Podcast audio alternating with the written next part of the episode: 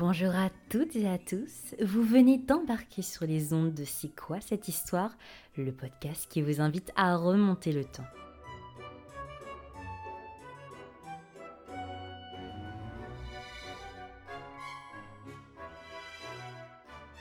Je suis ravie de vous accueillir dans ce nouvel épisode de C'est quoi cette histoire aux côtés de Noémie. Bonjour Noémie, comment ça va? Ça va très bien, merci. La période estivale est un moment très attendu par un grand nombre d'entre nous, désireux de partir en vacances et de s'échapper de notre quotidien. Mais saviez-vous qu'en romantique, on était aussi adepte de petites escapades touristiques? Dans ce nouvel épisode, Noémie va tout nous expliquer sur le tourisme et les voyages privés de nos chers amis les Romains. Mais avant cela, Noémie, pourrais-tu nous présenter le touriste romain dans l'Antiquité par excellence et nous révéler le contenu de sa valise? Alors, euh, le mot tourisme provient du verbe latin tornare, donc faire tourner, ce qui implique un voyage aller et retour, donc euh, ce que fait tout bon touriste. En général, les touristes romains sont cultivés et ont des moyens financiers le tourisme est d'ailleurs possible dans l'Empire romain grâce à la Pax Romana, puisque c'est la paix qui est euh, la condition nécessaire pour la circulation des hommes au sein de l'Empire euh, romain. Et les voyages sont généralement de courte durée, donc euh, quelques semaines, hein, c'est tout relatif pour nous aujourd'hui, mais pour les destinations proches et les grands tours, donc pour des destinations plus lointaines, peuvent durer de 1 à 2 ans. Donc ce qu'on emporte en voyage, on emporte généralement des ustensiles de cuisine car il faut pouvoir se faire à manger euh, sur la route. Également des affaires de toilette, des couvertures, serviettes, linge de corps, vêtements, etc. Des sandales, des chaussures, des couvre-chefs, etc et on dissimule son argent et ses objets de valeur dans des endroits un peu euh, secrets. Les diplomates romains à Alexandrie en profitent généralement pour visiter le pays, par exemple. C'est le cas en 112 avant Jésus-Christ pour le sénateur Lucius Memmius, dont son voyage touristique est connu par une circulaire qu'il a envoyée aux autorités du Nome Arsinoïde pour que les habitants lui préparent une réception digne de son rang d'illustre voyageur et les autorités locales étaient notamment incitées dans ce papyrus à lui faire visiter le labyrinthe, les crocodiles sacrés et d'autres choses de ce genre.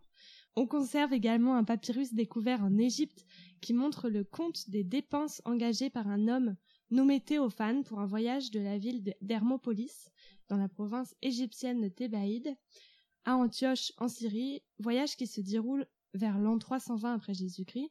Et donc son récit de voyage rappelle ce qu'on ce qu'on appelle aujourd'hui un blog en fait et consiste principalement en un registre de dépenses mais également dans les modalités de son voyage. Alors quelles étaient les destinations touristiques préférées des Romains?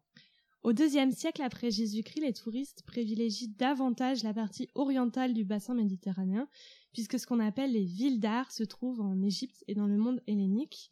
Donc tout ce qui se trouve à l'ouest de l'Italie actuelle, donc euh, la Gaule notamment, hein, ne présente pas d'intérêt à leurs yeux. Il n'y a pas non plus d'intérêt véritable pour l'Afrique et l'Inde puisque ce sont des voyages qui sont très longs et les naufrages sont fréquents. Donc euh, au niveau des destinations préférées, euh, si on fait un petit top 3, donc la première destination préférée par les touristes romains est la Grèce.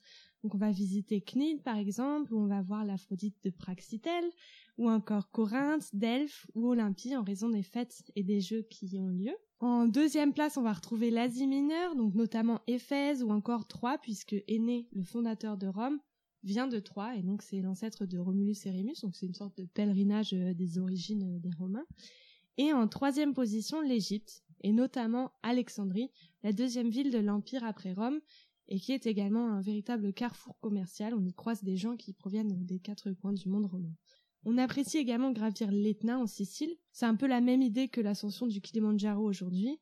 Et l'endroit le plus visité reste euh, malgré tout la ville de Rome. Aujourd'hui, quand on se rend dans une ville ou dans une région qu'on désire découvrir, on peut se procurer un petit guide où sont répertoriés les lieux à visiter ainsi que des bonnes adresses. Est-ce qu'on a retrouvé des manuels semblables à ceux que nous connaissons de nos jours? Alors, les touristes antiques utilisaient effectivement des semblants de guides de voyage et des cartes qu'ils emportaient avec eux. Pausanias, qui est un auteur grec du deuxième siècle après Jésus-Christ, est l'auteur euh, du Périégèse, qu'on appelle également Description de la Grèce. Et c'est en fait un récit en dix livres qui va décrire les plus célèbres monuments du passé, qui soient architecturaux, sculpturaux, etc., notamment en Grèce, en Asie mineure et au sud de l'Italie. En réalité, il s'agit davantage d'un traité artistique et historique que d'un guide touristique, mais il est quand même conçu pour renseigner sur les rites spécifiques pratiqués dans tel ou tel lieu, pour décrire les sanctuaires, les fêtes, les traditions, etc. Donc pour citer un, petit passage euh, consacré à l'Attique, donc extrait du chapitre 3 du livre 1 de Pausanias. Donc Pausanias écrit Le quartier appelé le Céramique tient son nom du héros Kéramus, qu'on dit aussi fils de Dionysos et d'Ariane. Le portique royal est le premier à droite, c'est là que siège celui des archontes annuels qui prend le titre de roi. Il y a sur le fait de ce portique quelques figures en terre cuite. Près de ce portique sont des statues qui représentent Conon debout, Timothée son fils, etc. Dans le portique qui est derrière sont peints les douze grands dieux et sur le mur opposé, Thésée, la démocratie et le peuple. On a voulu exprimer par là que ce fut Thésée qui établit à Athènes un gouvernement fondé sur l'égalité. Donc euh, on retrouve un peu l'idée qu'on a quand même dans nos guides euh, touristique euh, aujourd'hui. Est-ce que tu pourrais nous donner un exemple de programme de visite? Euh, On va euh, partir en Égypte, du coup. Et les monuments égyptiens à l'époque sont déjà considérés comme des antiquités puisque effectivement Ramsès II, avec les touristes du deuxième siècle après Jésus-Christ, a quand même 13 siècles d'écart, donc ça fait loin. Un certain nombre de monuments à Alexandrie sont déjà emblématiques au IIe siècle après Jésus-Christ. La tombe d'Alexandre le Grand, le temple de Sérapis, la bibliothèque d'Alexandrie, le phare d'Alexandrie qui est l'une des sept merveilles du monde antique. Et on effectue généralement aussi une étape par les quartiers dédiés à la vie nocturne. Hein. c'est un peu euh, le rituel pour les touristes romains. On peut remonter le Nil sur des embarcations. Memphis, par exemple, est une étape obligatoire. C'est le point de départ des visites euh, des pyramides, qui sont à l'époque euh, majoritairement intactes, donc avec. Leur revêtement.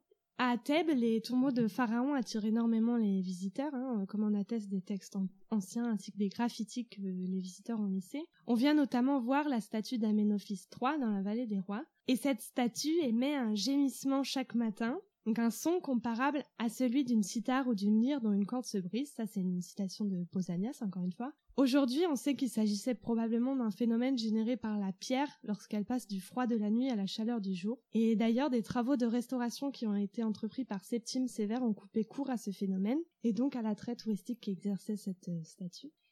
On fait également une étape à Philae où on visite le temple du même nom. Et euh, voilà pour euh, le petit voyage en Égypte. Comment les archéologues ont fait pour identifier la présence de touristes romains sur un lieu donné? Eh bien, on a découvert un certain nombre de graffitis dans les monuments, notamment dans la tombe de Ramsès VI. On a mis au jour euh, plus d'un millier de graffitis antiques, écrits de manière différente d'ailleurs, donc euh, environ 1800 gravés au burin, 300 à l'encre noire, 40 à l'encre rouge, hein, donc euh, c'était assez varié. Et de ces graffitis, il ressort que les touristes se déplacent toujours en groupe, que ce soit en famille, en groupe de fonctionnaires en mission, des soldats, des intellectuels, mais d'autres euh, types de touristes encore. Ces touristes viennent d'un peu partout, de la Gaule narbonnaise à l'Asie mineure, en passant par l'Italie et la Grèce, ce qui prouve euh, la célébrité des tombes des pharaons à cette époque. Et on s'aperçoit également qu'il y a des, des plages euh, assez spécifiques pour les touristes, en Égypte notamment. Donc la saison touristique, selon les graffitis datés, s'étale de novembre à avril, donc la période où il fait pas encore trop trop chaud euh, en Égypte. Et donc pour des petits exemples rigolos de graffiti, on va par exemple trouver euh, unique, unique, unique, donc quelqu'un qui est visiblement très bluffé, ou encore je regrette de ne pas avoir compris les inscriptions. Et un petit dernier qu'on comprend pas trop mais qui est assez rigolo. Ta mère sait-elle que tu es ici? Voilà, donc ce genre de graffiti qui font pas forcément toujours sens, comme aujourd'hui finalement. C'est l'ancêtre des commentaires Instagram. Exactement. Et euh, les visiteurs de la tombe ont souvent essayé de placer leur signature sans détruire les, les décorations de la tombe d'origine. Et parfois, ils l'ont même fait de façon assez euh, artistique, si je puis dire, en inscrivant leur nom euh, dans le centre du cercle solaire qui va symboliser un dieu, par exemple. Qui sont rigolos. Euh, et le, le, graffiti en soi est quand même un, un sujet qui dépasse le simple tourisme, hein, mais ça, euh, c'est un sujet qu'on pourra traiter euh, par la suite. Avec plaisir. Alors, quand on se rend dans un lieu touristique, impossible de ne pas croiser une boutique de souvenirs. Est-ce qu'en romantique, on avait déjà cette pratique de ramener un petit objet d'un endroit qu'on avait visité? Oui, effectivement, et il y a beaucoup d'objets différents qui se retrouvent en quantité assez importante dans les lieux touristiques par exemple euh, des flacons en verre soufflé, alors ça c'est un peu un must, qui vont présenter euh, les principaux monuments de l'endroit qu'on vit. Donc par exemple, en Italie du Sud, la côte entre Pouzol et Misène est très souvent représentée sur des petits flacons en verre, donc avec euh, les parcs à huîtres, les thermes, les palais impériaux, etc. Donc tous les monuments euh, reconnaissables. Et on en conserve un certain nombre d'exemplaires dans différents musées du monde, donc Prague, Lisbonne, Varsovie, etc.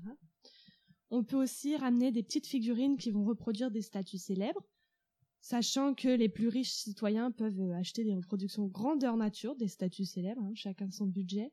On trouve aussi des figurines représentant des divinités, ce qui peut rappeler les saintes vierges que les croyants ramènent aujourd'hui leur pèlerinage, puisqu'à Antioche, par exemple, on peut se procurer euh, une petite figurine de Tuké, qui est la déesse de la chance, et qui est euh, la déesse de ce sanctuaire. En Égypte, on peut ramener des flacons d'eau sacrée du Nil qu'on va utiliser pour rendre un culte à Isis, ou encore euh, des biens typiques des régions où on se rend. Donc à Alexandrie, on va ramener de la soie de Chine et des épices d'Inde, puisque c'était le carrefour commercial. De Syrie, on va ramener des tissus matelassés, des objets en verre soufflé, etc. Euh, pas mal de choix. Comme tu nous l'as expliqué au cours de cet épisode, les touristes romains appréciaient se rendre à l'étranger pour voyager.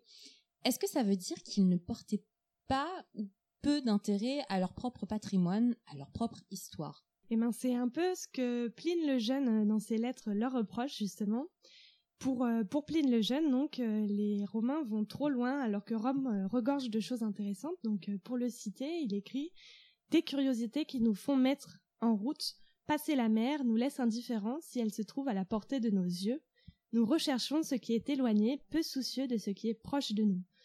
Donc finalement, ça nous rappelle un peu ce qui se passe aussi aujourd'hui où on cherche à aller très loin alors que la France regorge de belles choses à visiter. Et c'est une invitation à voyager en France, n'est-ce pas Noémie? Exactement. Merci à toi Noémie pour toutes ces précieuses informations. Si vous avez envie de creuser davantage le sujet, je vous invite à consulter la description de cet épisode pour y découvrir toutes les œuvres de référence listées par Noémie. J'espère que cet épisode vous aura plu. Si c'est le cas, n'hésitez pas à le partager autour de vous et à nous laisser un petit commentaire. Ça fait toujours plaisir.